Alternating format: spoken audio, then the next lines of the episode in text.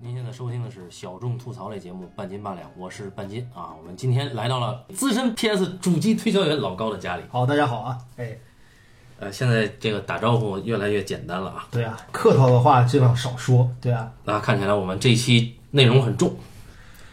呃，你说吧，就是这个这期我们要聊什么？我们初步准备是聊三大块儿。嗯，那么根据最近刚刚下线的一个影片啊，口碑很好，叫《银翼杀手二零四九》。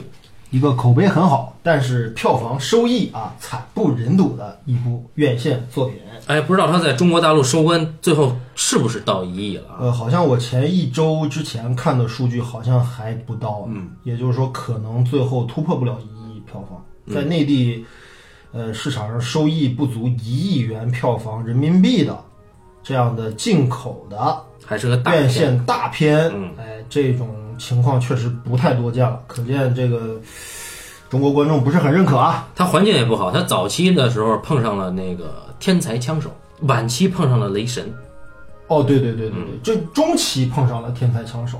啊，他上的更早。嗯，呃，其实我个人是觉得中国的这个排片啊，是有些时候这个这个标准其实特别的模糊啊，因为就是你如果把这个这部片子，我们今天要聊的这部片子当成一个院线的商业巨制，嗯，去运行，并且宣传，并且去炒作的话，嗯，那么它就会形成一种消费心理的一种不对称，就观众会认为啊，我去看的是一部商业巨制。美国商业科幻动作巨制，嗯，结果根本不是，对吧？然后我怎么还会向朋友推荐你应该去看这部电影呢？所以说这是一个，我觉得是跟之前的很多好莱坞引进电影一样，是一个错误导向，就是在中国这儿包装成了另外一个形态，但实际上不是这样的，啊，这样一个片子。啊，那么我们大概分三个板块吧。第一个板块呢，呃，因为《银翼杀手二零四九》呢，它既是一种续作，但是又是一种系列里的一个。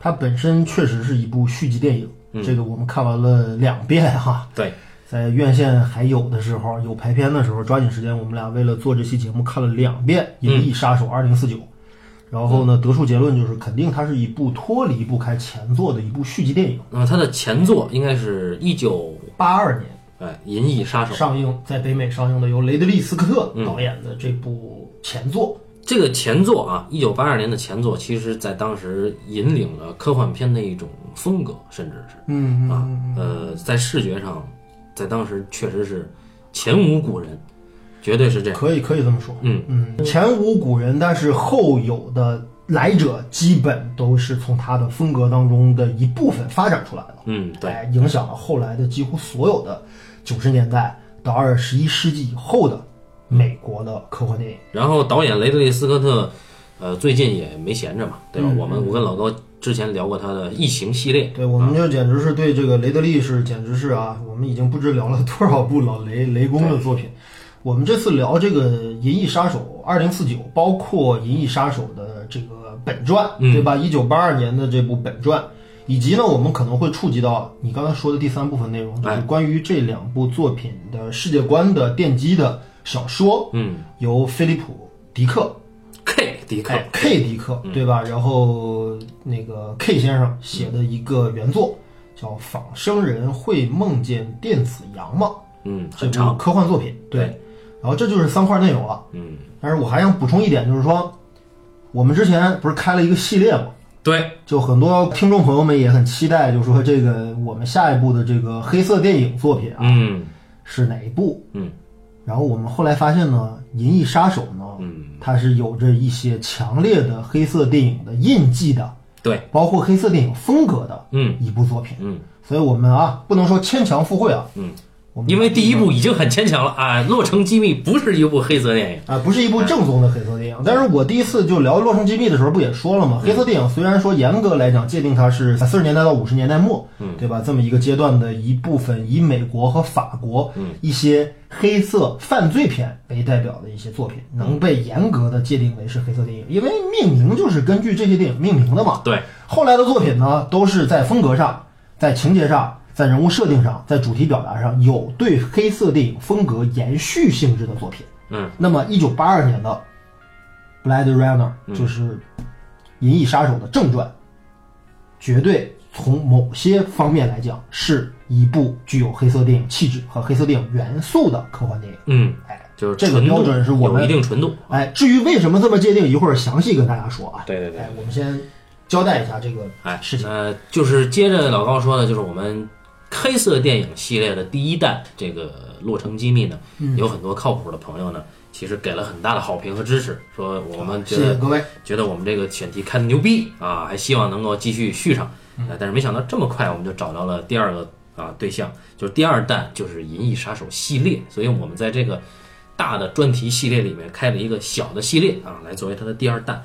那么还是再说三个板块啊，一个是二零四九，嗯，一个是《银翼杀手》本传，还有一个就是《银翼杀手》的这个原著小说啊，对，叫《仿生人会梦见电子羊吗》。好，我们给它掺在一块儿说呢，还是一个一个我？们一个一个来啊，肯定因为这个按照老高的要求，就是说他他认为呢，三个板块实际上是有一脉相承的这个属性在。对我们好像没法违反一个时间的一个流程，去先说二零四九，再说前传，我们还是得从源头开始讲起。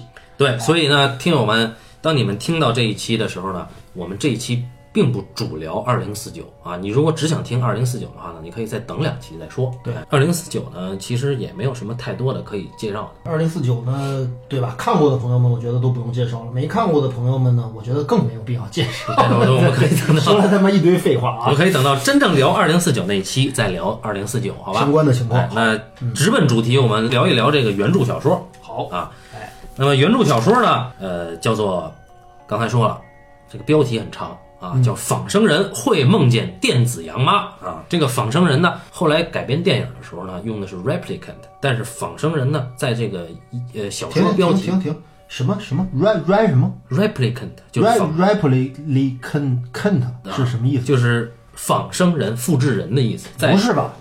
原作应该是用的是叫什么？安卓呀 Android 原著小说用的是安卓，对安卓系统那个安卓的复数形式。它是机器人的意思，呃，机器人不是 robot 吗？安卓也是一种机器人。啊，那你能讲一下安卓，哎，也就是 Android 和这个仿 robot 的英文的差异是什么？我不能，因为原作这个好像这个这个仿生人能梦见电子羊嘛，就是什么就是用的这个仿生人这个单词啊，就是 Android。嗯，而我们现在熟知的关于机器人的定义是 robot。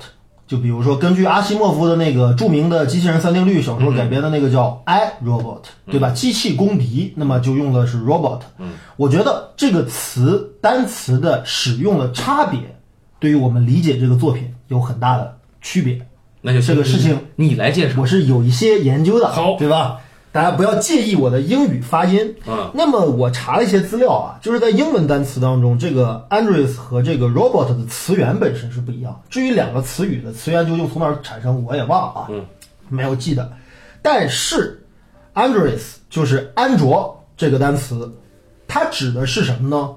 仿似于人类的，嗯，或者说形似于人类的，嗯一些啊、由人工合成的一些生命体，生命体，仿似人的，嗯，这是一个特别重要的一个东西。为什么所以所以说这个我们中文译译这个译这个这个这个菲利普迪克的原著原原著的时候的中文译法是仿生人能梦见电子羊吗？而不是机器人能梦见电子羊吗？嗯我觉得这是中文的一个很不错的一个翻译的一个角度。嗯因为 Android 本身指的并不是我们通常意义上所谓的机器人，嗯，它指的是一种仿似于人类的。像人类的，嗯，或者跟人类构造差不多的，嗯，非人的东西，这是 Android 的特点。嗯，那么 robot 是什么意思呢？robot 这个词大家都知道，其实是从奴隶这个词来的，就是说拉丁文当中好像是奴隶，对吧？这个单词过来的。那么它严格意义上界定为是由人类生产、加工、制作而成的一种专门服务于人类的一种一种工具型的，嗯，一种产品。那么这个在词义上，这两者之间就存在了区别。啊，老高这个分辨非常的重要，因为这个其实直接关系到了这部小说的一个命题。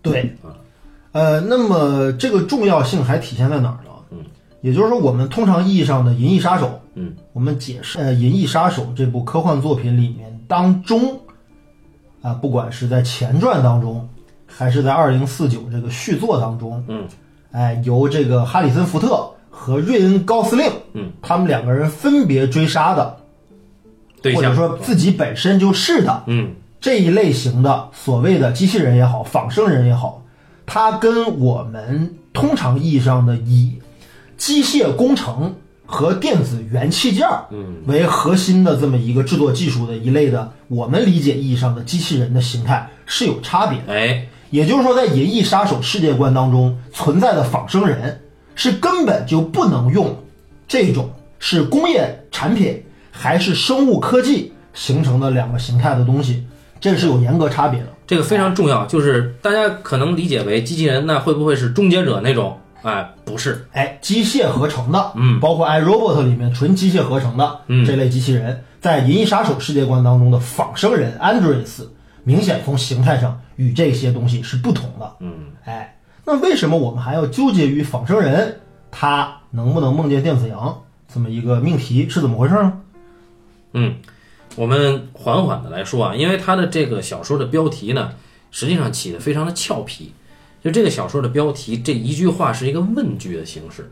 那么这一个问句不只是提给读者，也不只是提给这个小说故事里面的呃造人的人，甚至这个标题这个问题是直接抛给这个小说的主人公戴卡德先生的。嗯哎那么就是由呃，在一九八二年版本里面，由哈里森福特啊、老师扮演的这个主人公，对，叫里克德卡德，对对吧？他是对吧？他是一名 Blade Runner 那么我们来说说一说这个小说啊，啊。这个小说呢是你得先介绍一下菲利普 ·K. 迪克是什么货色自己百度去，然后这小说是一九六八年出版的啊。啊？但是呢，很有趣的是呢，他一九六八年出版这个小说呢，他写的这个世界呀、是一九九二年。对，原作里面是一九九二年，对，哎，那当时呢，这个小说一九六八年出版以后，在一九八零年再版。嗯再版的时候呢，因为第一次写的时候描写的是一九九二年的世界嘛，嗯八零年再版的时候呢，已经可以肯定的是，小说里边写的很多东西在九二年是实现不了的。于是呢，这个出版商啊提了一个要求，说我们把里面这个时间时间轴啊，啊，这个故事背景发生挪到了二零二一年，对哎，也就是我们这儿的四年以后。对对对，呃，然后我们现在基本也可以确定，在四年以后，我们的能能够达到的技术，仍然还不能够达到在《仿生人能梦见电子羊》当中嗯描述描绘的未来的很多科技但有些是比它进步的哈。啊，对，比如说那个时候连这个手机都没有啊，但是我们对现在人人都有手机了，嗯，这是一个而且有智能手机啊。哎，有智能手机了，哎，就是说人类的发展科技肯定不会以科幻小说为一个呃基本上是的一个对，就是科幻小说只是一种创作，对哎它不是现实。那这本小说，嗯，为什么会在电影改编的时候彻底换了名字呢？哎，哎，我们简单介绍一下，就是在电影筹备的时候，恰好是小说再版的时候，是一九八零年。在电影筹备的时候呢，电影公司买这本书，请了编剧，有一个也就是《银翼杀手》编剧之一汉普顿·芬彻嗯。啊，他呢读过这个小说呃啊，他说这小说名字太长嗯，啊，我们电影呢不能叫《仿生人会梦见电子羊吗这完全不是一个电影的名字啊。那美国电影大家都知道，其实好莱坞电影有着简单、直接、明确、过瘾，对吧？好卖能够奠定风格的、嗯确定类型风格的简单标题，这是好莱坞类型片的一个最重要的特点。哎，那资方说那怎么办呀？啊，那编剧说，我呢恰好读过另一本科幻小说，啊，这本小说是由埃伦诺斯在一九七四年写的，哦，叫《银翼杀手》，就是英文 Blade Runner，它叫？The Blade Runner，就是是 Blade 还是 Blade？Blade The Blade Runner。我这它为什么是刀锋？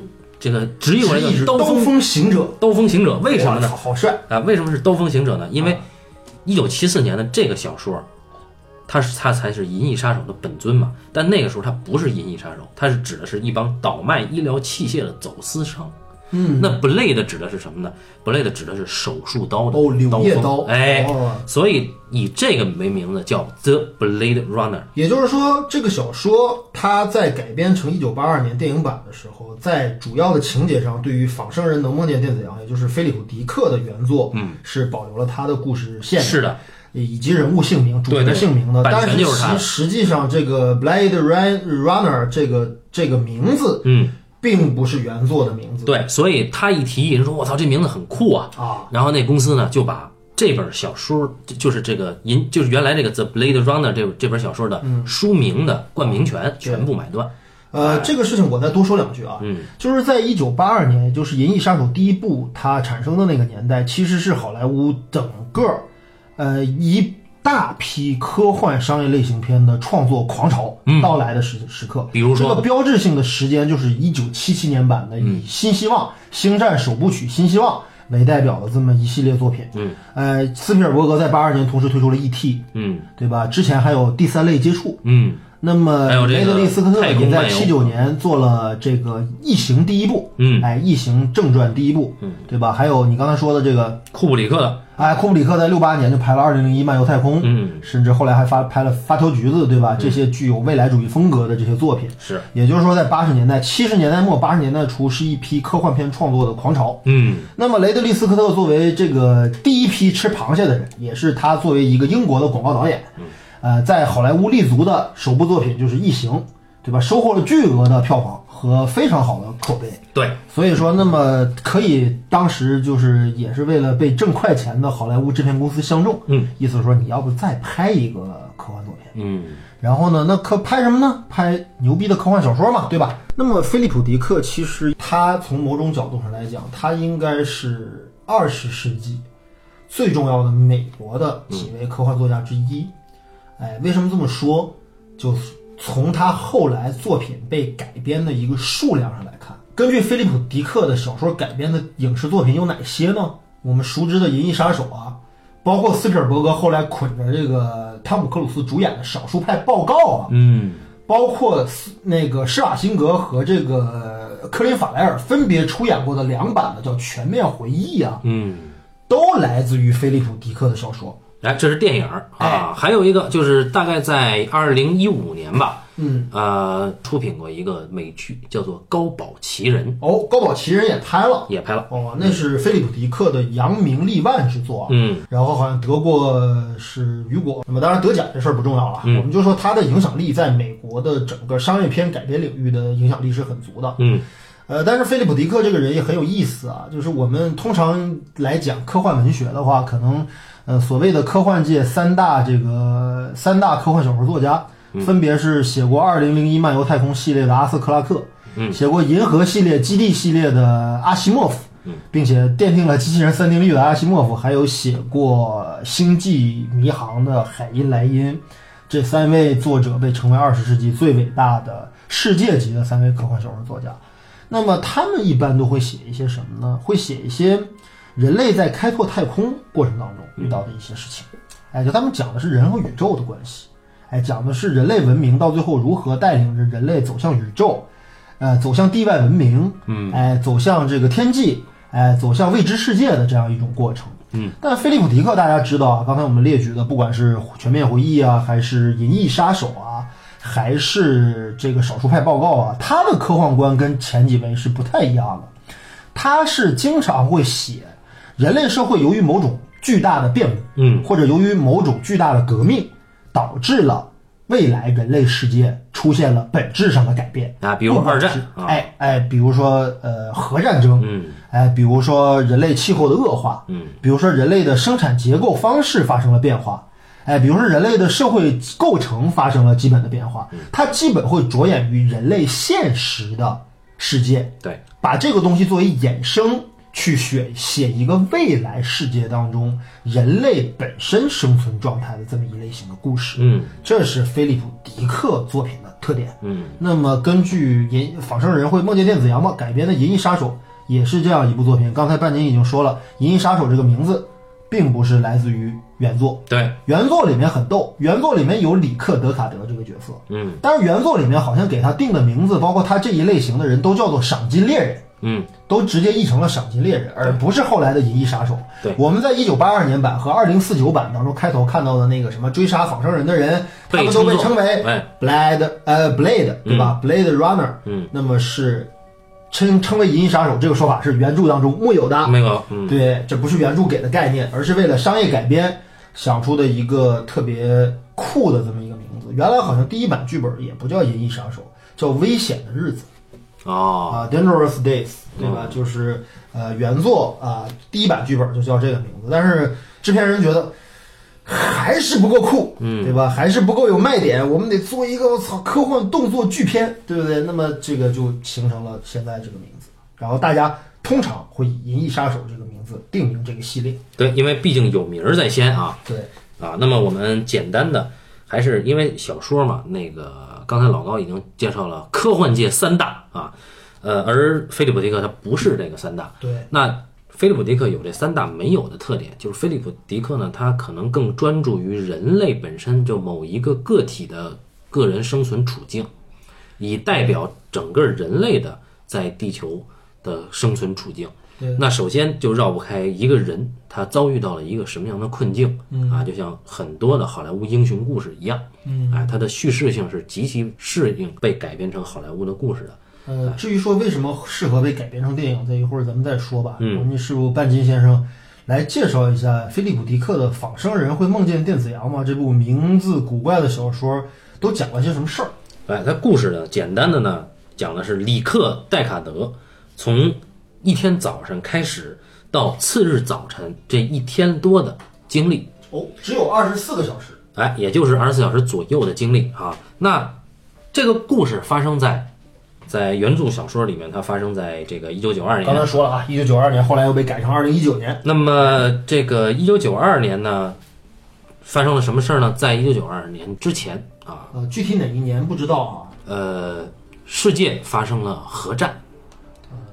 那么核战之后啊，整个地球已经不再适应人类居住了啊，不单单是说死了一大批人而已啊，嗯，就是这个世界生态也被改变。生态被严重破坏啊，导致呢逐渐的因为核弹的辐射呀，以及环境的破坏呀，先不说人类了，因为人类总能想办法让自己适应环境，但是呃没有智能的或者智能比较低的动物，基本已经灭绝了嗯，啊，它就不是说像是一个没有动物的世界。对这个啊在这个小说的故事里世界观里呢，基本上啊，因为放射性尘埃肆虐，动物已经灭绝殆尽了。啊，就是所有的我们已知的生物啊，天上的飞鸟啊，水里的鱼啊，都他妈木有了。哎哎，就是极个别有活物的，嗯，被视为极其珍品的。那么当时呢，孤本啊，哎，当时这个社会的财富象征啊，嗯不是说你开了什么车啊，或者说我穿了一个什么名牌儿，嗯，而是看你家里养没养动物。哦，哎，比方说老高比较有钱，他家里可能养了一只猫，嗯，哎，活猫，而这猫呢是可能是活猫，啊，但也可能是电子猫。电子仿猫，生猫啊？为什么呢？因为老高他比较好面子，他不能让我知道他养的猫其实不是真猫。我得拿出就就就跟今天大家晒名牌一样，对吧？哎你你 LV，我爱马仕，我这是真猫，你那是电子猫，哎就比你高人一等。对，哎，但实际上呢，很多的中产阶级或者说有钱阶级啊，他们都不愿意承认自己养的是电子货，都说是真货，但实际上真正能够养到真货的人寥寥无几。呃，好像根据小说里面的描写啊，就是当时那个技术啊，嗯就是肉眼都分辨不出来到底是哪个是电子的，哪个是真的，是哎吧？，我们的主角里克戴卡德他是个干嘛的呢？他相当于是一种类别的警察，不是有正规编制的警察。对，他是某一种类别的特种的，能够执行特种任务的警察。那么这个人呢，也服役在呃警察局，那给他发号施令的呢，也是警察局的官员。嗯但是呢，这个人他具体只干一件事儿，嗯哎、他就是美其名曰让这个仿生人退休啊，也就是清理呃出故障的或者是不听话的哎仿生，人。这个就得交代一下了，为什么在这个世界里面会出现仿生人？哎，那么因为核战爆发呢，人类呢已经不适应在地球上继续居住了啊，绝对的不宜居。那怎么办呢？有钱人和上等人已经开始想要移民了，嗯，有些人甚至已经移民了。都走一批了。哎，但是这个移民呢，需要有一帮劳动力啊，先去打前站或者你得去开发就是走的都是有钱人，都是社会精英名流，那你得找人伺候他们呀。哎，那就地球人口锐减，对吧？这事儿肯定没有那么多劳动力了。于是呢，应运而生了一个公司。嗯，哎，这个公司呢，在小说里面好像叫罗森公司，对，叫罗森公司。不是后来的名字，这事儿一会儿我们再说啊。后来后来改成泰瑞尔嘛，泰瑞尔，对对对那这个罗森公司呢，就研发了一代又一代的仿生人，嗯，哎，就是 androids。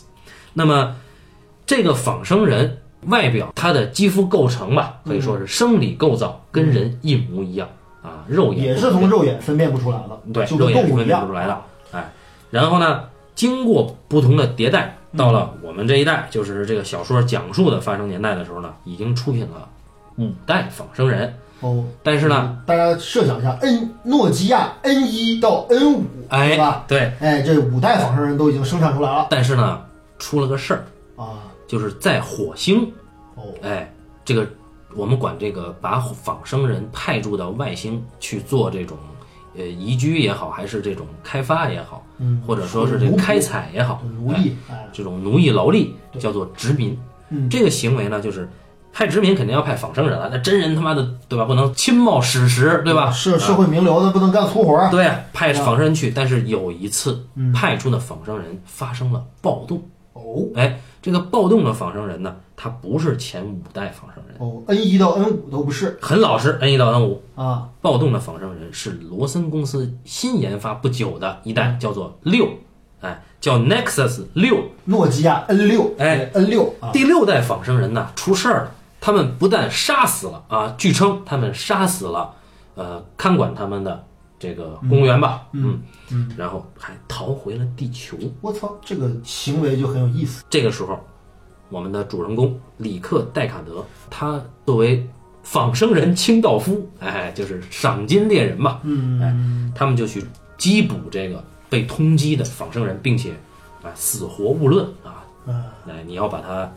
杀死，呃，还有而且领赏金，好像哎杀一个是一千美金，有高额的赏金。杀一个一千块钱。哎哎，那么我们的主人公里克戴卡德呢，是一个中年男人，哦哎，他呢已婚，跟他的妻子子，哎啊，对，跟他的媳妇儿一起生活在一个公寓里面，啊，当然是来在联想一下现在这个美国电影里面的那种屌丝中产，或者是那种公务员吧。屌丝阶级吧。哎，那这哥们儿呢，跟媳妇儿都面临了中年危机，哦哎，为什么呢？因为这俩人吧，交流不畅，啊，就是说这个夫妻之间嘛啊，没话说。没话说啊。里克戴卡德呢，他们家呢养了个动物，哦，嗯，他们家养了个电子羊，对，电子羊，但是呢，为了撑面子，他们家有个邻居，哎，他不愿意邻居知道他们家是电子羊。他们家邻居养的，据说啊对，据说，是一只真的动物。嗯，那这显然李克比这邻居要低人一头啊，对啊，就穷啊，对吧？穷啊对啊，就是然后呢，他等于他家他妈开法拉利，我们家只能开夏利啊。操李克呢，李克的全部梦想就是自己能养一只真家伙。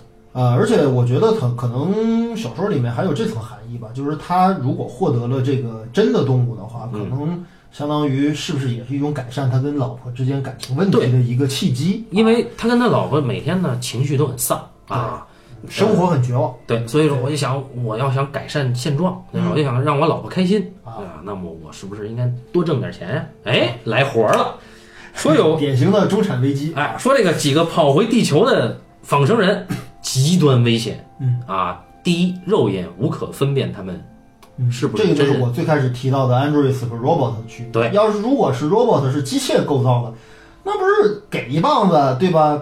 拿刀划开层皮，是不是就能看出来是不是机器人了？哎，但是问题是他妈在这个这个仿生人能梦见电子羊这世界观里面啊，这仿生人你他妈根本就看不出来，哎，那怎么办呢？还是有办法能识别的。他们研发出了一套又一套的测试系统，嗯，哎，其中就有一种测试方法，这个测试方法叫沃伊尔坎普夫测试。对对对对对对，这个沃伊尔坎普夫测试是什么东西呢？它有一个前提啊，就是你拿这个机器嗯，要对准你测试对象这个测试者的眼球，哎，根据这个描写，我们似乎可以联想一下，就是我们配眼镜的时候，在眼镜店那个验光的那个仪器，哎有哎，点像那个感觉。对对对对对。啊，或者是你得了这个眼病啊，你去眼科，你得把下巴颏架在那机器上，人家对准你的瞳孔。对，为什么要对准瞳孔呢？那个？哎，扫描你的眼球，在扫描眼球的同时啊，这个赏金猎人会向他怀疑的这个对象提一系列的有逻辑的问题，这个问题是什么类型？就是他会问到被测试对象一些关于伦理道德方面和人类情感方面的基本的问题，通过这些问题激发被问者的反应。比如呢？比如说，我跟老高说，你为了讨好你的媳妇儿，嗯给她买了一个皮夹克，嗯这个他妈的皮夹克嗯是最新的小羊皮。嗯，问到这儿的时候，不行啊，为什么呢？因为因为这个这羊这个东西，这动物都没有了，那你用羊皮做夹克，这事儿不合法呀。哎，这是不合法的哎。如果有这种反应呢，嗯他是仿生人。我是仿生人，为什么呢？为什么呢？因为人是什么呀？人他会第一反应的是，我操，我不应该用这么残酷的用动物的皮去做，嗯呃，装装点我自己吧。啊，对，就是这就叫共情心理。哎，哎，对吧？就是跟现在的动物保护主义者坚决抵抗、抵这个这个反对皮草、狗狗肉节你不能吃狗肉啊！对对，一一个一个道理。哎，哎，就是对。己所不欲，勿施于人，那是为么共情。仿生人是回答不出来这些问题吗？仿生人是这样的，仿生人的情绪啊，它是一个一加一等于二的过程。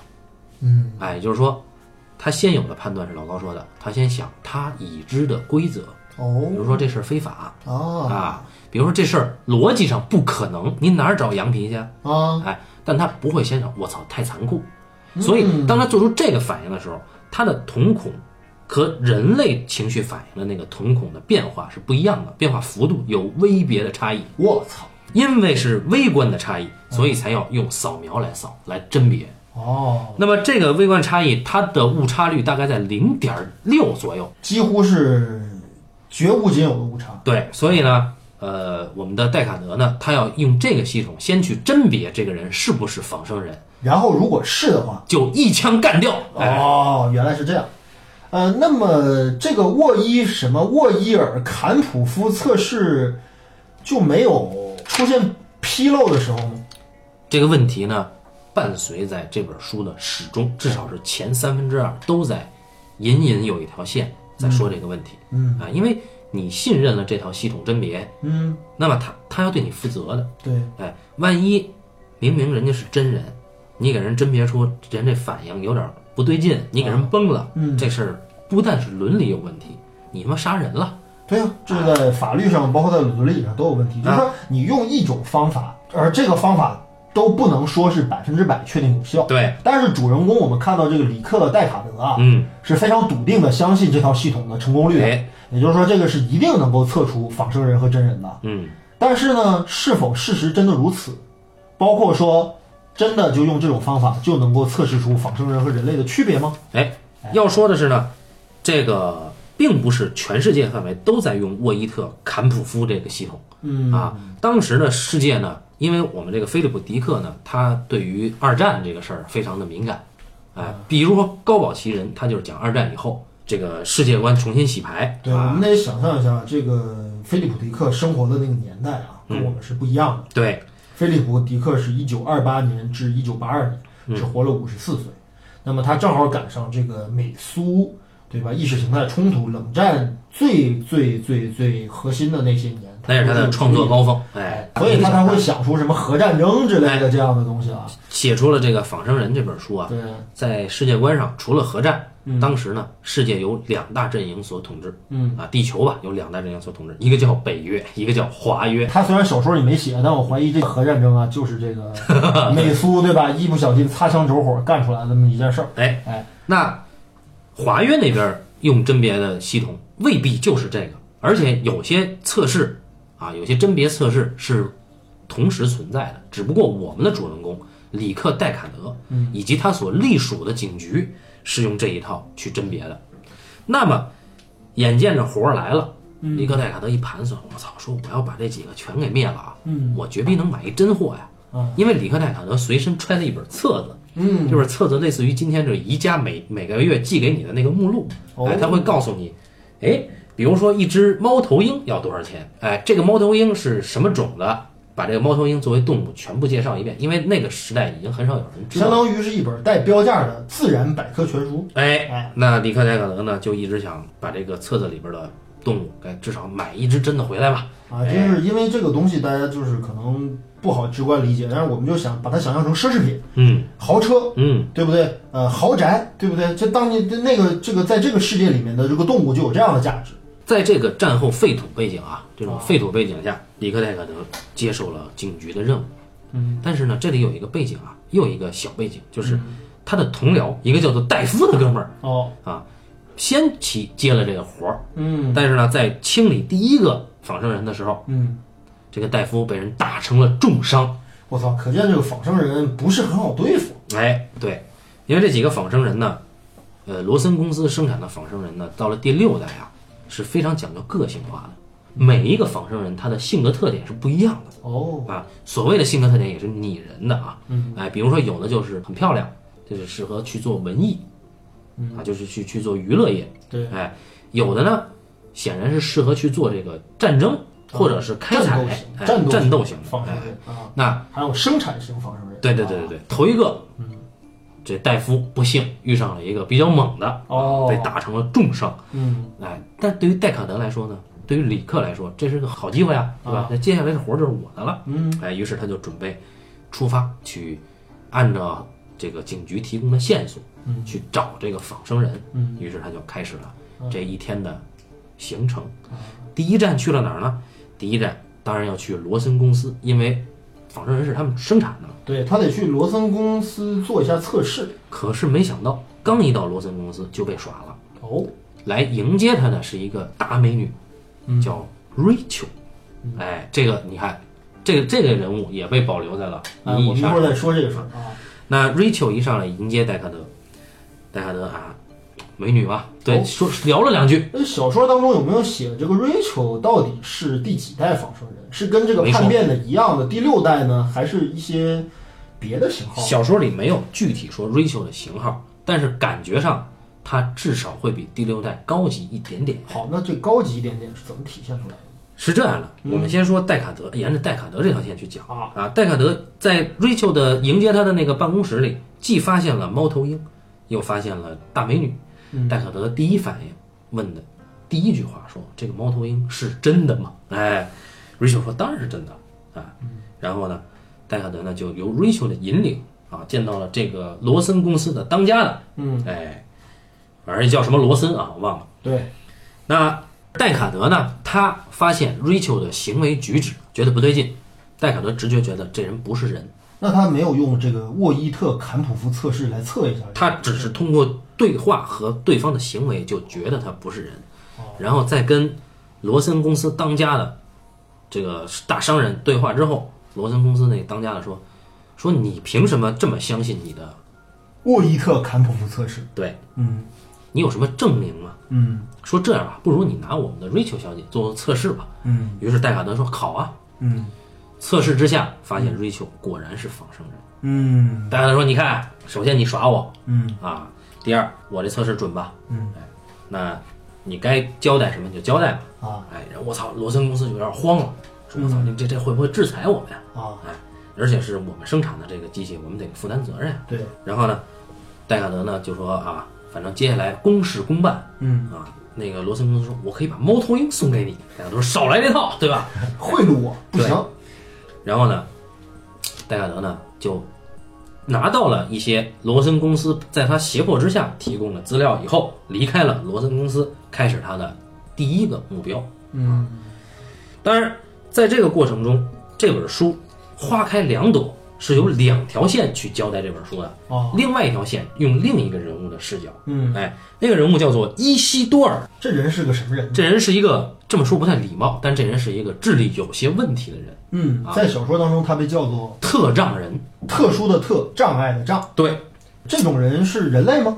他是人类，哦，但是呢，他智商残疾，哎，所以呢，他呢没有获得移民的资格。就是你如果是特障人的话，比如说你智力低下，身体有残疾，或者被这个未来的这个辐射尘已经给感染的不行了，嗯，那么这类人其实就是不得移民，不得移民。地球啊对，在地球老死，对吧？那么对他这个称号呢，管他叫鸡头呃，很歧视的一种歧视法啊，啊。他呢是一个内心很害羞、很善良的人。嗯，从他这开头，他就是一个底层人嘛。对，那他干嘛呢？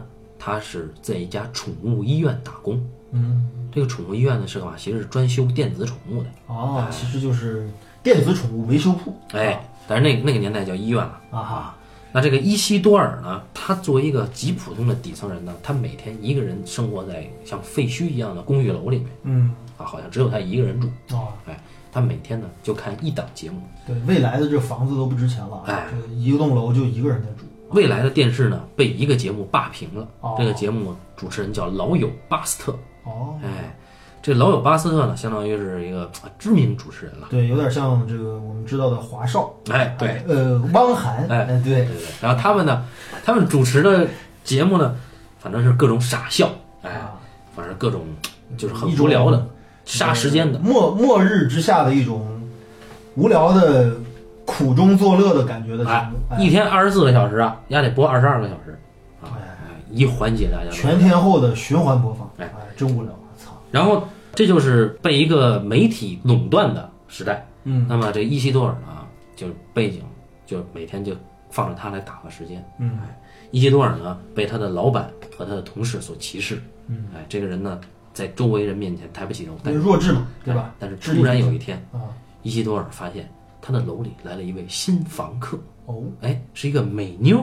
哎呀，这个美妞在自我介绍的时候极其的防备，嗯而她对人的防备，对这种陌生人的防备，体现为一种不太像人的反应。嗯哎，就是非常生硬，嗯哎，有点像冰冷的机器人一样说话。啊那这个美妞在介绍自己的时候自称叫 Rachel，哦，哎这 Rachel 怎么跑这儿来了？哎，但是马上他又改口了，啊她说我叫另一个名字。嗯哎，这个伊西多尔当然无所谓了，就是觉得我来了一个美女邻居啊，那我我我我可不可以保护你啊？我可不可以跟你一起做个晚饭呀、什么的？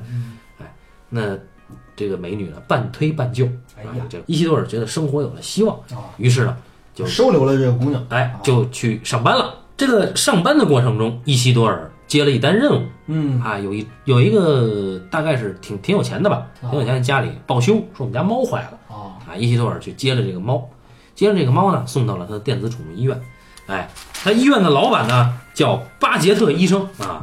这个巴杰特医生一看，说你这猫已经挂了已经死了。啊，伊西多尔说那就给他接上电，给他修呗。对呀，这老板说这是真猫。哦，哎，真猫怎么赔呢？伊西多尔就讲，我操，那怎么办？我连话都说不利了，我是个大结巴。啊。啊，然后我还得怎么跟这个顾客解释呢？啊，哎，反正在被老板淫威逼迫之下，伊西多尔呢，哎，成功了，居然有如神助一般的通过电话说服了他的这个客户，嗯，哎，说我们在规定时间内会送给你一只类似的电子猫。你呢用它来骗你的丈夫，啊。哎，然后有什么问题我们随时沟通。嗯。没想到伊西多尔自己都没想到，居然能够处理这种跟人打交道的工作。很有成就感，哎，他特别有成就感，于是买了一大堆的稀有的、天然的食品，嗯。比如说非人造奶酪之类的，哦，哎，还有真正的酒，嗯。哎，那他把这些东西都带回了家，准备跟这个女仿生人共进晚餐。嗯嗯。哎，那么话到这儿，就是又切回到了李克这边，嗯，李克这边开始遭遇到了一个又一个追个杀仿生人，仿生人的任务。嗯哎，在追杀仿生人的时候，李克发现逃回地球的仿生人已经有不少人混入到了系统里，就是这个公园人，类世界哎，人类啊，啊，你分辨不了啊。查不查不出来，不仅如此啊，嗯他在追杀一个仿生人的时候，尤其这个仿生人呢，还是有头有脸的人，是个歌剧名伶。啊，哎，这个美女啊，嗯。里克戴克德准备在给他做测试的时候，这美女报警了，啊，说你丫问我的问题有性骚扰的成分在。我操，这家伙哎，事儿大，警察来了，啊。你跟我走，把里克戴克德带走了。嗯。李克发现，带走他的这个警察局的局长，嗯，居然是逃回地球的仿生人之一。哎，渗透到仿生人都组他妈织内装。成警察了，哎，哎，然后呢，里克戴卡德就遭遇到了空前的危机，联系自己的上司联系不上，啊，啊，相当于这个他被这个警察局的人给押入到了另外一个平行存在的警察局里面。啊，就是说这个有点相当于就是说这个，呃，我们家对面的派出所啊，隔了一条街之外还有另外一个派出所，哎。哎，都说是管这一片儿的，哎，但是呢，他联系不上他本来的那个派出所。哪个他妈是真的呢？哎，哎，在里克空前危机的时候呢，嗯这个派出所呢有另外一个警探，嗯哎也是一个赏金猎人。嗯这个人呢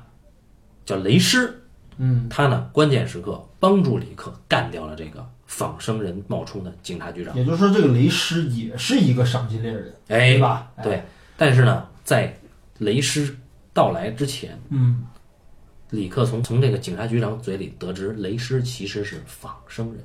但是好像啊，和这个他之前在罗森公司见到的 Rachel 很像的是，嗯，雷师自己也不知道自己哎到底是活人还是仿生人。雷师自己不知道，对，所以雷师主完全是出于我是一个为人类清除威胁的精英警探。哥们儿的整个状态比他妈的德卡德、戴卡德还他妈的像打了鸡血。对，他说我见到仿生人必须灭之。对，我哎操，就他连犹豫都不犹豫。哎，但是呢，戴卡德这时候因为是雷石救了他，戴卡德不忍心告诉雷石你是仿生人啊。啊雷石也不知道，雷师说赶紧咱们两个联手下一单，赶回到去杀那个歌剧名伶去。比这个对仿生人下手，自己的同类比活人还他妈这里里克德卡德就更加确信雷师就是仿生人，因为而且从这个信息，我们似乎可以得出一个结论，就是哎说，在人类的世界当中，已经不只是在火星上叛逃那八个仿生人存在于人类世界了。对人类世界已经不知道有多少其实自己都不知道自己是仿生人的仿生人了。哎，那么说起来好像绕口令儿。但是大家能听懂。然后李克，李克更加确信雷石一定是仿生人，为什么呢？因为在他的经验里，仿生人有一个特点，就是仿生人绝对不会在乎其他仿生人的死活。我操，哎，也就是都是作为人类工具，工具甲完全不在乎工具乙。都是仿生人，仿生人何苦为难仿生人？哎，对啊，那么这正是李克作为赏金猎人，他锁定仿生人的特征之一吧。嗯，哎，然后两个人话不多说，赶到了歌剧名伶那儿，在一个博物馆里边画展，直接抓住了歌剧名伶。哎，抓住之后，雷师二话不说把歌剧名伶给干了。我操，雷师下手这么狠。然后李克很神奇的是，李克对第一次发觉自己对仿生人产生了同情之心。嗯，李克自己不愿意承认，但是雷师冷酷的告诉李克：“你不只是对他同情，对于这个歌剧名伶，其实你想干他。你对仿生人都有了性欲，”李克当然不能承认了。李克说：“我操，这人我有家有老婆，对不对？？”李克说：“人要是对仿生人有这种行为，那么就是犯罪啊。啊，对啊，就有点相当于你饥渴的不行，买了一个充气娃娃回来干。呃，但他没有犯罪，但是人对仿生人就是不能有这个啊。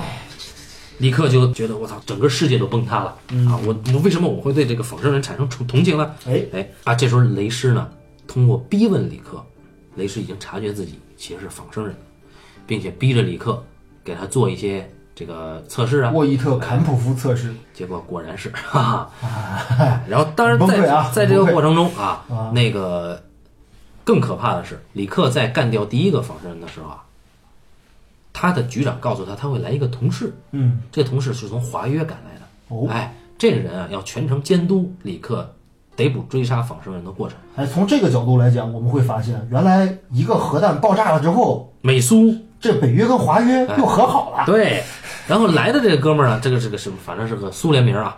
嗯，李克发现他也是仿生人。我操！当然，李克还是机智的干掉了对方啊。于是李克发现，我操，这财富剧增啊！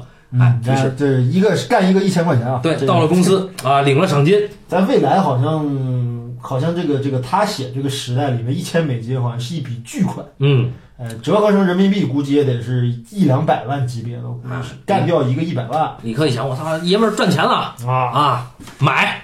于是呢，李克呢就跑到这个动物商店嗯，买了一个真的动物，哦，买了一只真的羊。嗯，这回不是电子羊喽，哎，他把真羊分期贷款，以高昂的这个月供，嗯，连呃他杀了这么多仿生人了，都还不能全款买这只羊，可见这个物价比例有多贵，对呀、对吧？就好比我们这现在这法拉利一台已经卖一亿了，对吧？我手里有个两千万都不够哎，啊，对，然后李克呢就把这只羊呢带回到了妻子这儿。他本来以为妻子会非常开心，但是没想到到家一看，妻子陷于重度抑郁的情绪之中。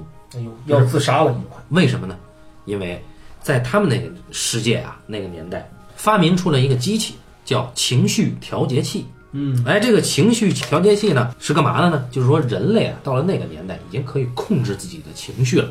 比如说，我今天不太开心，那么我可以把情绪调到一个代码二零三，哎，那一下呢，我通上自己的这个脑电波哈，嗯，我一下让它影响了，它告诉我什么是开心的情绪，我可能一下就高兴了，嗯，哎，但是我也不能天天开心，对不对？嗯，这李克他媳妇呢，就是觉得我不能天天开心，所以呢，他在李克走的时候，他把情绪调节到了抑郁重度二级，哎，于是他体验了一把，这不他妈没事儿找事儿吗？因为人类嘛没没劲嘛，无聊嘛，于是他就听着，如果你一直都开心的话，确实挺没劲的。哎，那那跟抑郁你有些时候要感受痛苦。对对对对对，我操！李克一看太太没劲了哈，我他妈的千辛万苦拼了老命干掉了三个仿生人，买了一只羊买了一只羊，你就这态度？啊，然后他们俩把这个羊牵到这儿，嗯，邻居一看，哟，又弄一真货，你有钱啊、说你可以让这两只羊配对儿。哎操，虚荣心得到极大的满足。哎，但是这个时候呢，李克接到了新的情报，嗯哎，说有另外三个仿生人有下落了。嗯，哎，好像就剩这三个了吧？对就跑回来那八个就剩下这三个划分两头啊。啊。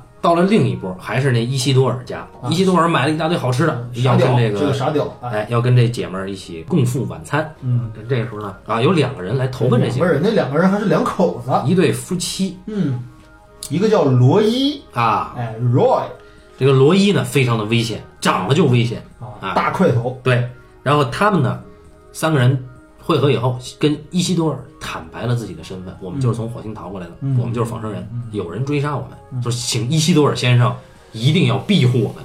嗯，伊西多尔说：“我操，放心，没问题，有我在啊，就有你们的。”于是，一个特障人接受了仿生人的一形个废弃公寓楼里庇护护三个仿生人，仿生人对抗人类银翼杀手。哎，呃，不是银翼杀手，啊赏金猎人，赏金猎人。哎这个对对对对。小说里没有银翼杀手这个概念，这个非常的荒诞啊。然后呢，这个时候呢，嗯。呃，我们的李克呢，因为在清除仿生人的过程中感觉到了危险，力不从心。嗯哎，他接到了之前接到了一个电话，是那个 Rachel 打给他的，哦。说我可以帮助你啊。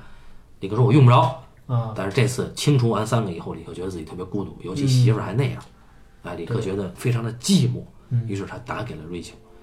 Rachel 说：“你接下来还要继续清除仿生人吗？”嗯然后李克说：“我当然要干。”瑞秋说：“有什么办法能不干吗啊，？”李克说：“你下一秒出现在我面前，我可以考虑。”于是两个人去开房了。呵，终于干上了充气娃娃，哎，好爽，李克呢就跟瑞秋两个人好了。哎，在这个开房好了以后呢，李克觉得极度的空虚。嗯他发现了一个问题，就是这个 Rachel 啊说漏嘴了，嗯说你看咱们俩也好了。嗯你现在一定对仿生人有同情，因为啊，你接下来要清除的三个仿生人之中，有一个人就是我，跟我长得一模一样。我操李克说：“你什么意思？”啊，瑞秋说：“不只是你，之前跟我睡过的赏金猎人，都会对仿生人产生同情。我操，”李克说：“你他妈什么意思原来你他妈用这招儿？”原来啊，李克发现哦，原来这个 Rachel 是罗森公司专门生产的一种类似于色情间谍的机器人。哦，哎，就这个仿生人是干嘛的呢？专门伺候赏金猎人的，就是要软化他们，就是让他们对仿生人产生罗森公情。司下了很大的一盘棋啊，哎，这个时候 Rachel 告告诉李克说：“我告诉你说，罗森公司的目的绝对不是简简单单的为人类生产劳动力。哦，罗森公司为什么要迭代，生产了六代仿生人？嗯，为什么我要比六代仿生人更进一步？罗森公司的终极意识，生产出最终与人类无法分辨的仿生人。我操，这个在《银翼杀手》里有一句话叫 “more human than human”，比人更他妈像人。哎，一下李克就懵逼了，李克大怒啊，把 Rachel 扔到了一边，决定哎没，但是仍然没有杀 Rachel，对必须干掉仿生人。我操，要不然我我无以自处啊！我一直以来我生存，我就是一个这个这个这个这个这个赏金猎人。我是一个牛逼的人类啊，李克就是在被觉灰心的过程中前往公寓，嗯准备去干掉那三个仿生人。嗯但是在这个过程中，划分两头，伊西多尔这边出了事儿。就这仿生人啊，一个叫做罗伊的那个男的仿生人，嗯他呢特别残酷，就是伊西多尔呢在在门口找到了一只活蜘蛛，很值钱啊。嗯伊西多尔是个非常有爱心的人，他决定养着这只活蜘蛛。嗯啊，他觉得未来都有希望。嗯，结果被罗伊发现了。罗伊就跟伊西多尔说：“说这样吧，说蜘蛛有八条腿，嗯，我觉得它用不了那么多，说我们做个试验。哎，于是拿这个指甲刀，嘎吱嘎吱就把蜘蛛一条一条的腿。残杀小动物。然后这个时候呢，伊西多尔就崩溃了。嗯伊西多尔这时候发现了一个问题，他一直看的这个节目叫《老友巴斯特嗯》啊，就是这媒体唯一的节目了。嗯同时呢，伊西多尔呢，他还是一个一种宗教主义的信徒。这个宗教主义叫做墨色主义。哎，这是这个小说当中提出的另一个概念。哎，墨色主义和老友巴斯特并称为世界两大意识形态。哎，墨色主义讲什么呢？讲人类的共情，哎，讲融合。什么是融合呢？比如说，老高是一个很孤独的个体，嗯，我也是一个很孤独的个体。嗯。然后在这个废土世界里面，我们彼此慰藉，我们不是一个人在战斗。哎，呃，在这个墨色的领导之下，嗯。引导之下吧，嗯。我每天会产生精神上的跟老高以及无数个其他，比如说一吨呀，比如说八两啊，比如说这个一磅啊等等人，哎，我们可能大家觉得我们不是一个人，我们手拉着手共我们在精神世界里面可以开一场群交大趴。哎，对，然后呃这是环而插之。这是每一个每一个那么他们通过什么样的手段能够实现这种叫情？感共鸣箱。哦，这个情感共鸣箱相当于什么呢？伸出来两极的这么两个铁棍儿，铁棍儿，嗯你得握住两个铁棍儿，嗯，你就能跟其他人很像健腹轮。哎。通，你就能跟其他人通感了。我们家有一个，哎，哎，半斤家有一个，哎。一吨家有一个，呃我们每天就推这个轮儿，哎这个画面。手对撸这个轮儿，太一边羞耻了。撸一边，哎，我们在这个世界里面，哎，就共鸣了，哎，然后哎共鸣了，就共情了，共情哎。了呢，就觉得我并不孤单，这个世界还有希望。那你要再说一下墨色到底是个什么东西？墨色是一个人，哦，是一个老头儿，他哎。长得有点像耶和华哎呀，啊。然后这个大胡子啊，哎白头发啊，这个人呢是媒体播放的除了老友巴斯特之外另一个出镜率最高的人。嗯，哎，那他呢带领大家啊生活在这个末世。伊西多尔特别信奉他，也就是娱乐靠巴斯特，精神信仰靠墨色。哦，但是呢，这一天在那个罗伊这王八蛋剪蜘蛛腿儿的同时，电视上爆出了一则丑闻。哦，老友巴斯特向全世界的人民观众揭穿了一个巨大的秘密，就是墨色是假的，他不是什么神，他根本就不是神，他是一个好莱坞退休的演员，哇，还是一个酗酒成性的 loser。哎呀，伊西多尔都崩溃了，说：“我怎么可能这样？怎么可以精神信仰啊，？”哎，对不是？这是耶和华啊，对对吧？怎么能是退休演员呢？于是媒体呢揭穿了宗教的造假，嗯啊，说所有的这个呃墨色在山上在水上行走，嗯，都是电影棚合成的，哎，所以你们这个不要再信他了。这个时候呢，罗伊冷笑着说出了另一个惊人的答案，说巴斯特就是比我们更快，因为巴斯特也是我们的同志。我操！然后伊西多尔就懵逼了，说：“我操，怎么可以这样？”于是伊西多尔在赶紧就去趴在了情感共鸣箱那儿，嗯他就要寻找他的精神偶像墨色。嗯，他不相信，他不能不不能也不愿意相信墨色他妈是他妈好莱坞退休屌丝演员。哎哎，耶和华怎么能是演员呢？但是墨色呢，其实间接承认了这一点，而且墨色说了一句话，他说：“伊西多尔啊，说你呢不该崇拜我，因为你比我的道德高尚太多了。”哎，伊西多尔听了这句话以后，觉得自己还有活着的希望，嗯，哎，就暂时的走出了他的公寓楼。哦，在这个时候，他碰上了一个手拿激光枪的硬汉。这个人问他：“你告诉我，是不是有三个仿生人住在你的公寓里？”这个人就是里克·戴卡。我操，里克杀到。哎，里克·戴卡德一马当先啊，冲进了这个仿生人的公寓楼，嗯，砰砰砰啊，把这三个仿生人依次干掉。嗯，哎，里克说：“我操，我已经打破了赏金猎人的记录，一天之内干了六个，哎，干了六个仿生人，没有人达到过这个记录。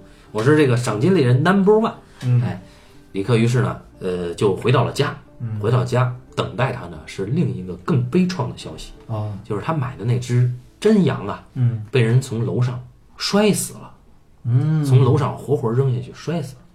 他媳妇儿跟李克说：“说有一女的突然就冲上了我们家的天台，抱起那羊就往底下扔啊，说那羊粉身碎骨。我操！李克就崩溃了，李克就知道这个女人是谁了啊，显然是 Rachel。哎呀，李克就觉得万念俱灰，啊，开着他的飞车就走了。开车的过程中呢，李克呢一路向北，嗯开到了荒无人烟、辐射最重的一个一片沙漠。嗯在这个沙漠里呢，李克发现自己跟墨色融合了。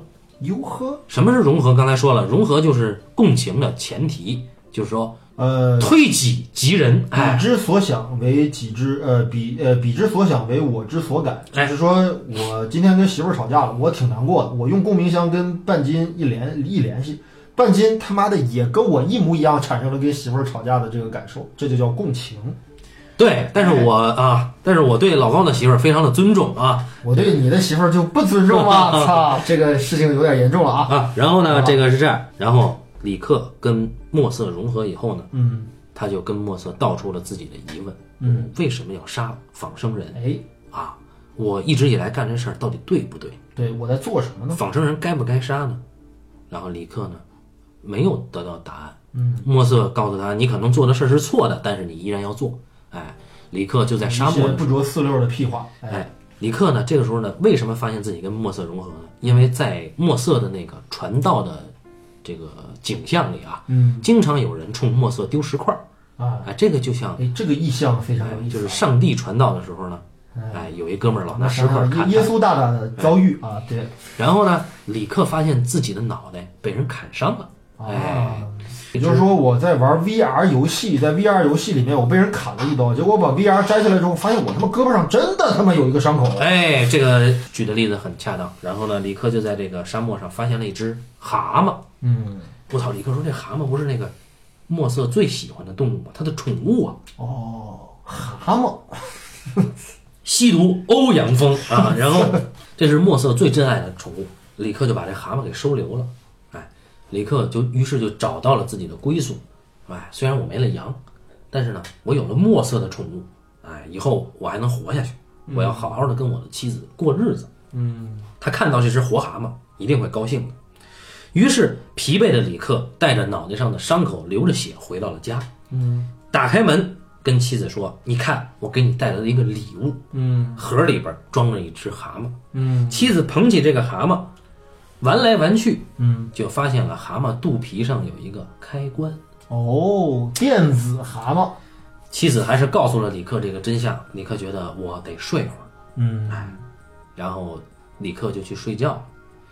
妻子拿着这只蛤蟆，给这个宠物医院打了个电话，嗯说我们的蛤蟆呃需要一批电子苍蝇，能不能给我们送过来？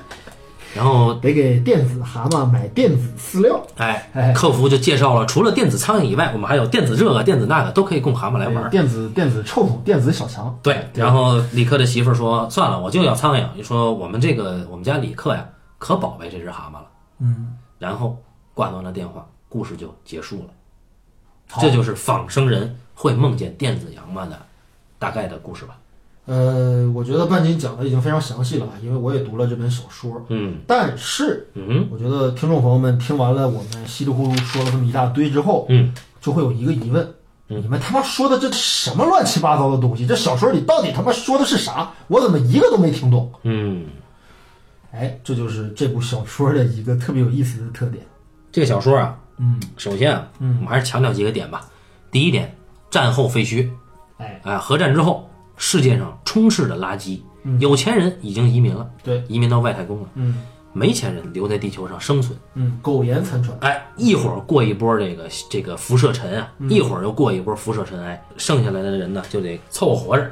呃，我觉得现在吧，就是说我们再去看这个《仿生人能梦见电子羊吗》这本小说的时候吧，我觉得很多人可能都会被它的里面的一些描写所震撼。嗯，但如果说我们去归纳一下这个小说到底讲了一个什么样的故事，其实是很难归纳的。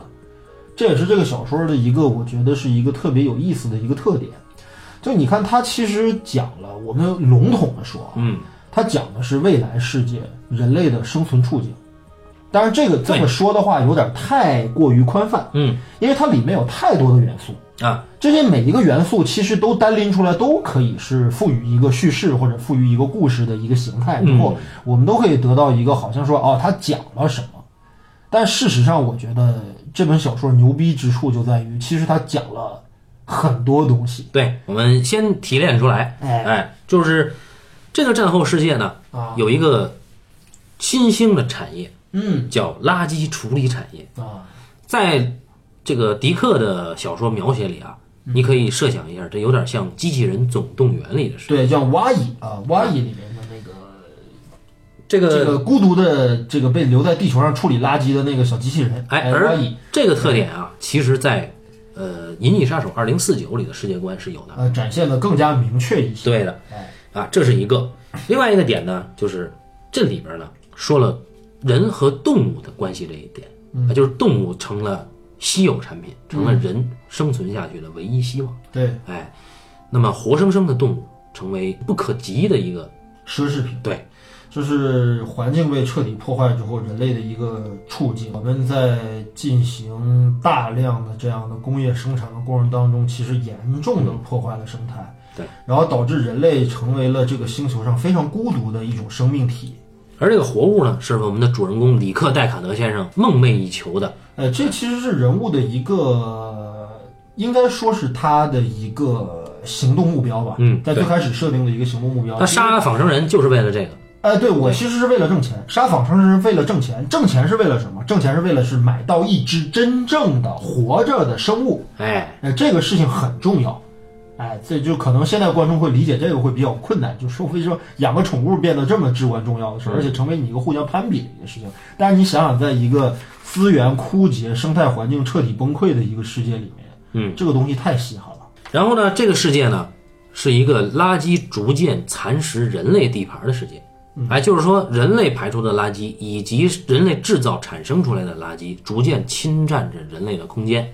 哎，那么在这个小除了，极个别的几座城市之外，剩下地儿全是垃圾场。对，哎，没有是没有绿树，没有清水，没有高山，没有这些所有的东西，全都是垃圾了。所以为什么叫废土？废土意味着没有未来。对吧，未来已经被终结了，对就人类的命运在此已经终结，是这么一个状态。没错。哎，哎，然后在这样一个世界观里边，每一个生还生存在地球上、挣扎生存在地球上的人，他需要一个理由让自己活下去。那么这个理由呢有两个，嗯一个是宗教信仰，叫墨色融合主义。对，哎，另另外外这个是一个很讽刺的设定啊！你像人类互相残杀，已经到了把用核武器对轰，对吧？嗯把这世界已经轰成这个操性了之后，居居然在轰完了之后，觉得这事儿特没意义，然后开始共情了。对，妈，苏联人跟美国人都他妈的墨色主义了，或者说都是共共共荣了之后，大家在这个时候才开始产生说我们要理解对方，嗯我们要尊重彼此，我们得有一个共同的目标和信仰，要不然我操，我们就没有生存的意义了。这个时候人类才意识到这个问题。那你之前干这些事情是不是很可笑？对，对不对？为什么要拿核武器互轰呢？对不对？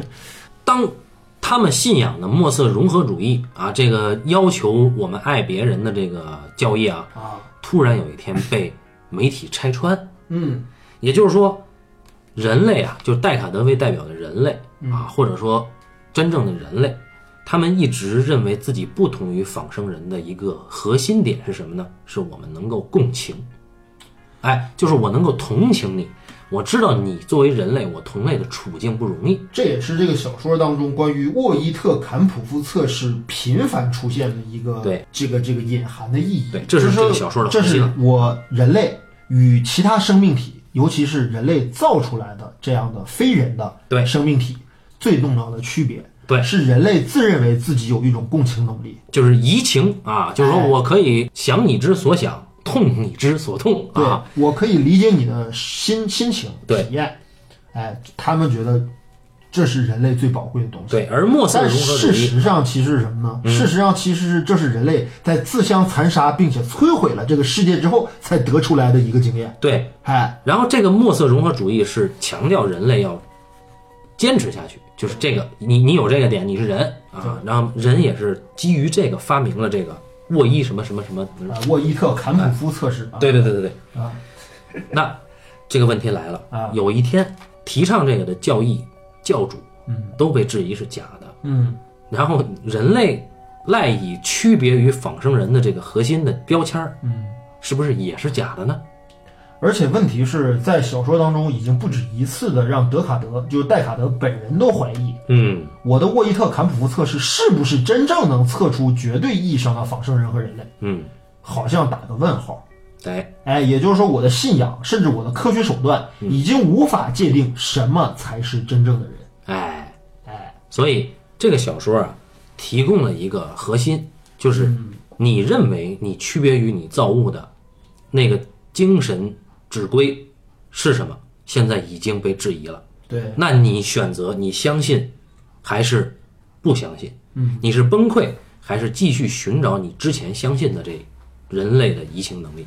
嗯，那戴卡德和伊西多尔在遭遇到这个之后，依然选择了相信墨色。嗯，一个人遇到了墨色，一个人甚至跟墨色融合，嗯变成墨色去挨石块去受难啊。啊，最后你像从这个这个基督教教义上来想的话吧，其实伊西多尔的处境他更加接近于一个呃教徒式的这么一个状态，他是一个愚者，对对吧？他是一个蠢人，但是他内心善良，嗯对吧？无欲无求，对不对？然后其实还能够产生对人的保护啊，甚至共情啊这样的一些积极正面的一些情绪，但是他又是一个社会的底层人，他被社会鄙视，他被这个社会抛弃了。嗯哎，没有人看得起他，反而是这几个仿生人还可能比较认可他的这个行为，嗯，对吧？而可贵的是，嗯，当他被社会抛弃的时候，只有他能够同情、接纳、庇护仿生人。对，哎，这就是为什么给他开一条线嗯，啊，以他一个单独的视角和我们的绝对主人公戴克德并行的一个分量。没错，没错，没错。所以，呃，菲利普·迪克在于为什么这本小说是我目前为止最喜欢的科幻小说？哦，哎，就是目前为止我看到过的，包括什么阿瑟·克拉克呀、什么的，嗯，就比起那些宏观叙事的科幻小说作家，嗯菲利普·迪克的视野，他更够更能够体察到人的这种情感需求以及情感处境。他的哲学高度其实还是比较了不起的。呃，或者说他对于呃最起人性，码说，就针对于仿生人这一个问题上，对，我们能看到雷诗、戴卡德，嗯，以及伊西多尔，他们是完全截然不同的立场。对，哎，而这几种立场是基于现有的一些人类的这些基本的一些特征来判断你就比如说，当年其实我们去谈论菲利普·迪克的时候，其实很难去。呃，完全把他从他所处的那个年代单独拿出来，嗯你像冷战的那种紧张和恐怖的气氛，是我们今天的人其实很难能够体会到的。对，要不然那个年代它也不会产生像他妈的什么奇爱博士啊，对对或者是星球大战计划星球大战啊，对啊，包括像这个呃现代启示录啊这种电影。就当时人类的漠视情绪是很严重的，因为当时的所有的军事界呀、包括在思想界呀、包括在文化界呀、很多的一些上层的精英人士，其实是有强烈的世界毁灭的危机感的。嗯，他们觉得核战争就是一触即发的，嗯，而核战争之后的世界就是一个人类的信仰、生存环境、人类的追求、价值，甚至人类本身的存在，都强烈被摧毁的这么一个阶段。嗯，也就是，在核战争之后，人类是要毁灭的。人类在毁灭了之后如何自处，以及人类是否还有命运，嗯，都产生了强烈的疑问。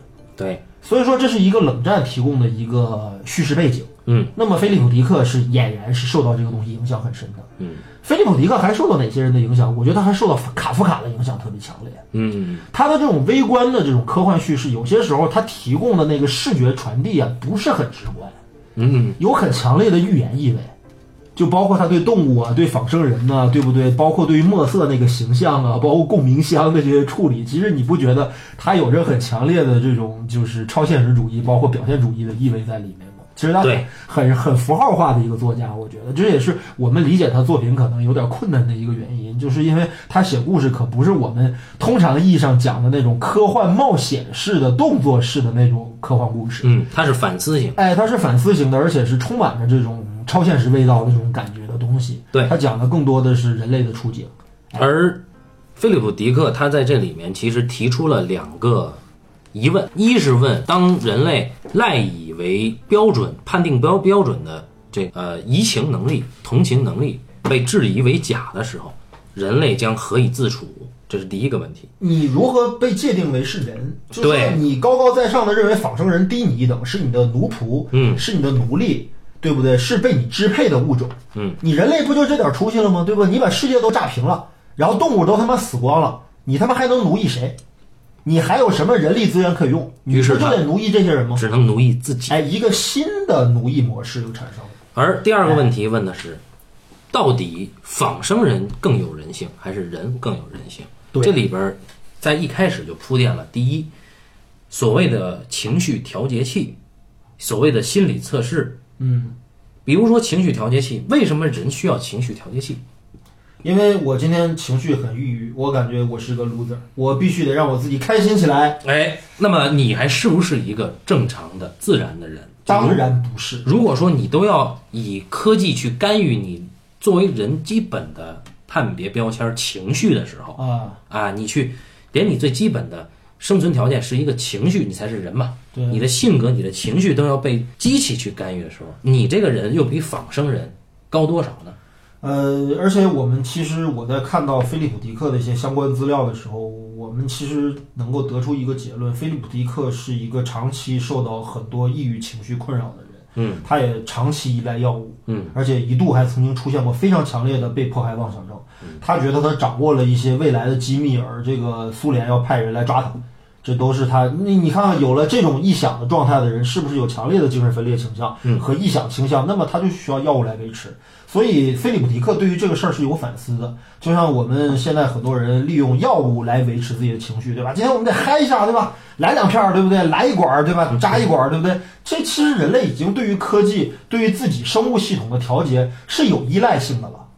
哎，哎，这个背景是是现实存在的。所以在菲利普迪克笔下，身为人类的主人公嗯啊和主人公周围的人，嗯，已经不再正常是一个人了，哎，哎，是被异化的人对。啊，甚至不如仿生人更活生生。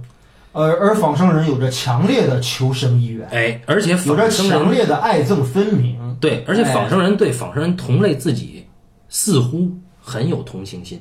呃，而且更加具具有保护欲。但是有一个事情是反着的啊，就是那个雷师那个形象，哎，为什么雷师对仿生人没有同情心？是因为因雷师认为自己是真人。对，所以在这里边儿才是核心，就是菲利普迪克质疑了人性，嗯哎，而把人类最黑暗的、最阴暗的那个欲望产生出来的仿生人，嗯，把它视为是高于人类，甚至是超越人类的存在。对，啊，比如说这六个仿生人啊，尤其是后边那两个投奔到了这个，呃，这个这个女孩儿那一刻，嗯三个人见面是非常亲密的，对，哎，那个真情流露，很多年的老朋友，而且他们互相通报了一下最近死去的亲密的战友们，一个个死的多么的惨，对大家感觉到非常的悲伤。对，但是更加坚定了他们反抗人类并且谋得自己生存空间的这种决心。没错，哎，尤其是这个当李克去清理第二个仿生人，就是那个歌剧冥灵的时候，对，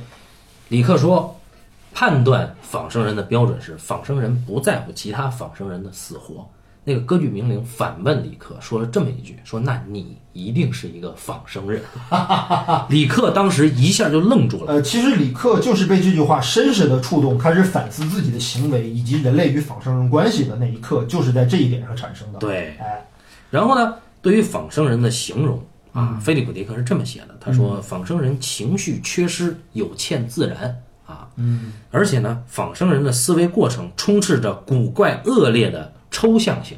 呃，这个尤其以警察局长和这个戴夫啊为代表的，就是他们对仿生人充满了偏见，嗯，就觉得仿生人就是低人一等，他们残酷、自私，对不对？然后这个谋杀人类，谋谋杀人类不眨眼，嗯，对不对？而且还没有共情心理，心狠手辣，就跟冷血杀人机器一样。这是他们最开始给戴卡德灌输的思想，嗯，就是你以为这个这个这个仿生人是什么样子，我们告诉你，仿生人都该死，哎，对吧？千万不能手软。所以雷师才会这样。哎，雷师其实是德卡德的另外一个反面。嗯，但是当雷师得知自己是仿生人的时候，嗯他的信仰支点一下就不存在了。他甚至要求德卡德，你要不然把我一枪也崩了吧？对，我我不知道我的存在和活着还有什么价值。嗯，因为我杀了这么多的同类，而我本人他妈都不知道我到底是不是人。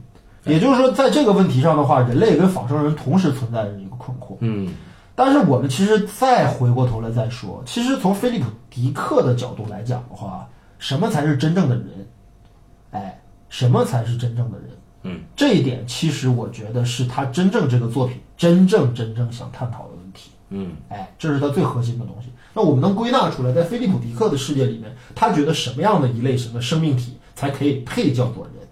嗯，在迪克这儿啊，情绪自然流露，有所欲望，嗯有所理想嗯啊，愿意给弱者施以同情，嗯啊然后对道德上，或者说对人类普世情感上的原则边界能够坚守住，这叫人。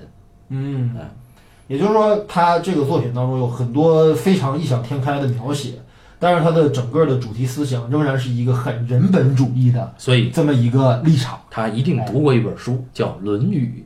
哎，好，那么基本上啊，嗯仿生人会梦见电子羊吗？这个小说的标题，其实早在节目开始的时候我就说了，它不但是提给读者的，也是提给主人公，啊，也是提给整个这个核战以后废土世界的每一个人，包括仿生人的。呃，我们其实不能低估菲利普·迪克这部作品对于后来的一些作品的影响。嗯因为我们能够看到大量的电影作品，包括甚至是游戏嗯等文化文艺作品，其实呃，对于核战争之后的人类世界有非常非常多的描绘。嗯而这种描绘，你看，我们就随便举几个例子啊，比如《疯狂的 Max》，嗯对吧？比如著名的电子游戏系列《辐射》系列，嗯哎，再比如说日本的动漫作品《北斗神拳》，嗯都讲了由一个核战争导致最后人类世界废土化，哎，人类世界形成了一个核战之后的新型的社会秩序的这样的一种畅想。嗯，哎，他们当然大家每一个人的这个可能方向不太一样，有的人在讲人类回到了整个原始的弱肉强食的一个丛林时代，嗯，哎，还有的像迪克这样就讲了说这个新时代吧产生了新的社会制度和社会文化，哎，和人类文化，这是另外一种故事。所以说，我觉得其实你去呃设想一下，就是说我们的一个世界被这个核战争摧毁了之后，它回到一个原始的一个弱肉强食的一个丛林法则为支配的时代的话，其实这种方法或者这种边界其实比较好想到的，哎，但是如果说你再去想，在这个阶段内或者在这种可能性之下，嗯，人类将会形成一个什么样的新的社会秩序？我觉得这个是需要你的很多的呃这个其他学科的这种理解和修养才能够达到对。啊，那么这个小说的标题其实源于主人公这个里克戴卡德问自己扪心自问的一个问题。他问仿生人会做梦吗？哎，哎，那但是他如果他要能做梦，他可没有问电子羊这事儿，因为电子羊是他自己养的宠物。对，哎，后来他养了一只真羊，被 Rachel 给摔死了。而且我觉得他这个意象选的很有意思。大家知道，其实，在欧洲有一个非常古老的那么一个催眠法，叫数羊催眠法，你知道吗？它数羊催眠法数的就是 sheep，嗯，就是小说标题里面这个 sheep，它不写，它写的不是 goat，嗯，就不是山羊，是绵羊，因为绵羊给人一种软绵绵。肉肉的、软软的、温柔的一种意象，所以说你数一只、两只、三只，数多了之后你就会睡着。嗯，所以说，那么这个 sheep 本身和 sleep，也就睡眠这个单词是有着那么一个同源的这么一个意味在里面。嗯，所以属羊与催眠与梦境这三者是有内在联系的。哎啊，那所以仿生人会不会做梦？为什么成为迪克的一个问题呢？嗯，这个问题可以延展到《西部世界》这个美剧里去解决我们是不是要最后再说到这个问题？啊，可以。对，就是仿生人会梦见电子羊这部作品究竟给了后面的科幻作品有多大的启发？嗯，其实我们看完了之后，我们才感感受到它的了不起之处啊。哎，关乎梦境，关乎记忆，关乎性格，关乎情绪，是一个人或者一个仿生人之为人的一个鉴别标准对，啊，也是它作为人性光辉的体现。嗯那具体怎么样呢？我们要看《银翼杀手》这个电影编，以及《银翼杀手二零四九》的电影的续篇改编。嗯，包括我们再补充补充之前你跟八两提到的关于这个西部世界当中的一些话题，对，其实是对于仿生人能梦见电子羊这本小说当中提出的一些问题的一种再创作，或者是一种补完。对，好，那啊，关于呃《银翼杀手》的改编的原作小说啊，仿生人会梦见电子羊吗啊，这个小说我们今天就聊到这儿啊。那么接下来我们会继续去聊《银翼杀手》和《银翼杀手二零四九》。OK 感谢大家收听这一期的半斤半两，咱们下期再见。拜拜。